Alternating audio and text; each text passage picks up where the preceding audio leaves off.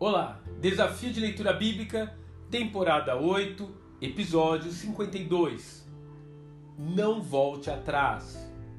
Carta aos Hebreus, capítulos 5 a 8. Quem nunca ouviu falar de Nero?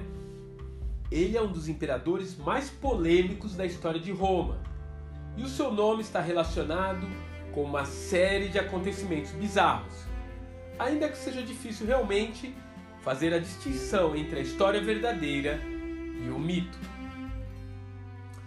Sabe-se, porém, que durante seu governo os apóstolos Pedro e Paulo foram executados. Grande parte de Roma foi incendiada, talvez pelo próprio Nero. E no final das contas, os cristãos acabaram sendo responsabilizados por tudo isso. Esse é o contexto da carta que parece ter sido cuidadosamente escrita para alcançar um público particular, os hebreus que haviam aceitado Jesus como Messias. Era uma época de crescente hostilização contra o cristianismo, considerado pelos romanos religio illicita, religião ilícita, e como tal, sujeita a sanções do império. Diante disso, muitos judeus convertidos estavam abandonando a fé cristã e retornando para o judaísmo devido à perseguição que estavam sofrendo. Eles publicamente rejeitavam a fé em Jesus a fim de que pudessem retornar ao convívio das sinagogas locais.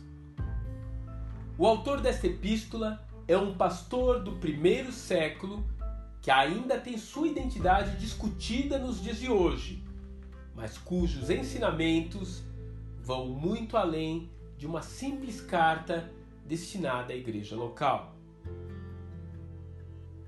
Ela é, na verdade, uma pregação bem estruturada que constrói uma ponte entre o Velho e o Novo Testamento e encoraja tanto os cristãos daquela época como os de hoje a não voltar atrás, independentemente das crises ou das circunstâncias em que estamos vivendo.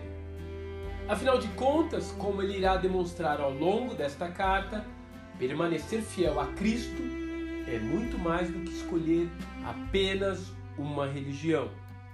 É escolher a real essência de todas as coisas, diante da qual toda liturgia é apenas uma sombra da realidade.